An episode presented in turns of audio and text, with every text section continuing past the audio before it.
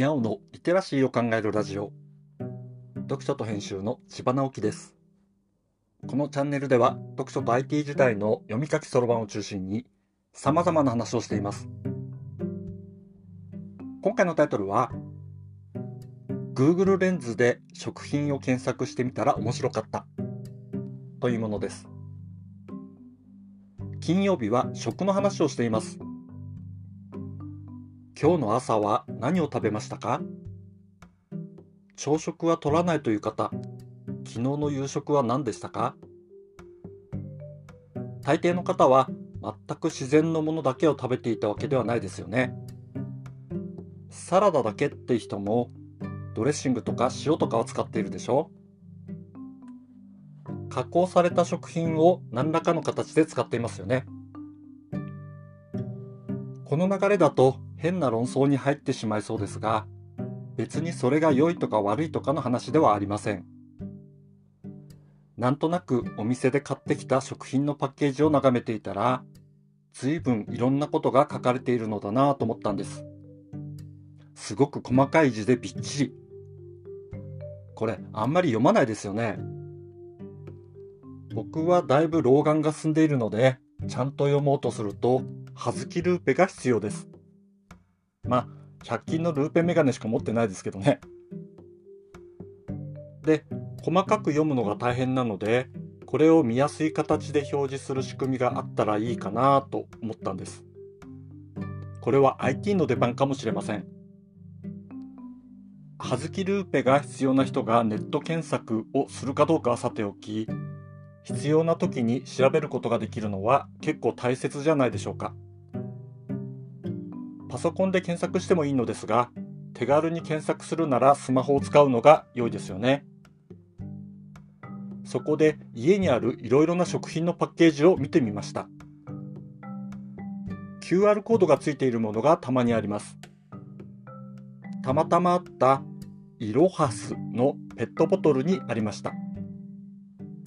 これを開いてみると、ちょっとしたキャンペーンっぽいサイトにつながります。イロハスはミネラルウォーターですから、環境のサステイナブルみたいなことを学べるようなサイトになっていました。ブランディングの一つですね。メーカーの人もいろいろ頑張っています。コカ・コーラの QR コードはもっとキャンペーンっぽくて、会員登録してゲームをしたら何かがもらえるみたいな感じのサイトにつながります。これはこれで楽しいのですが、もうちょっと商品の情報を知りたいなと思って他の商品に QR コードで商品説明につながるものはないかといろいろ探したのですが結局うちにあるものには見つかりませんでした。ただその過程で便利なものに気づきました。僕は Pixel と iPhone の2台持ちなんですが最近は Pixel を使う方が多くなりました。Pixel は Google の検索窓がホームにあります。普通に文字を入力して検索することが多いんですけど、この検索窓は音声入力と画像入力に対応しています。QR コードを読むときは、カメラのマークのアイコンをタップしてカメラを起動して QR コードを読み取ってリンクに飛ぶというやり方をします。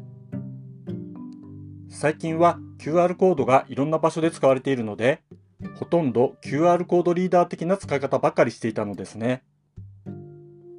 でもよく考えるとこの画像入力は Google レンズという画像で何でも検索できるものでした。わざわざ商品の QR コードを探さなくても商品そのものをカメラで撮って Google 検索できるのです。Google さんは世の中の大抵のことを知っていますからお店に売っているものなら何らかの情報が出てきます。一番上に出てくるのは通販サイトです。これが結構面白くて、その商品のサイトごとの値段がわかるのですね。大抵は近所のお店より高いですけどね。その後には商品サイトへのリンクがあって、きちんとしたメーカーならそこに原材料とか成分とかアレルゲンとかが書かれていたりします。その後にはレビュー記事へのリンクがあります。ほとんどが蘇生乱造のアフィリエイト聴診記事ばっかりなんですけど、たまにちょっと面白いことを書いているサイトがあったりします。こういう加工食品ばかりじゃなく、たまたまあったキュウリを画像検索すると、ウィキペディアにつながって、キュウリは果実を食べているのだということが分かりました。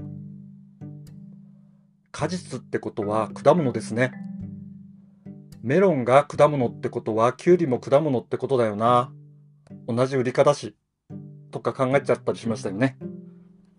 まあ、こんな感じで Google レンズでいろいろなものを検索してみると、なんだか楽しくなってきて、これメガネに表示できたらいいんじゃない？なんて思ったりしましたね。キュウリとメロンの戦闘力を比較したりしてね。最初は食品の表示情報を見るという目的だったのですが、そうじゃない情報もどんどん見ることができるのが Google レンズで、これを日常的に使うと結構楽しいなと思ったというのが今回のあまり役に立たない情報でした。今日はここまで。読書と編集では IT を特別なものではなく常識的なリテラシーとして広める活動をしています。IT リテラシーの基礎を学べるオンライン講座をやっています。詳しい内容については概要欄のリンクから、または読書と編集と検索して、猫がトップページに出てくるホームページをご覧ください。この配信の書き起こしをノートで連載しています。概要欄にリンクがありますので、フォローいただけると嬉しいです。今日もワクワクする日でありますように。千葉直樹でした。ではまた。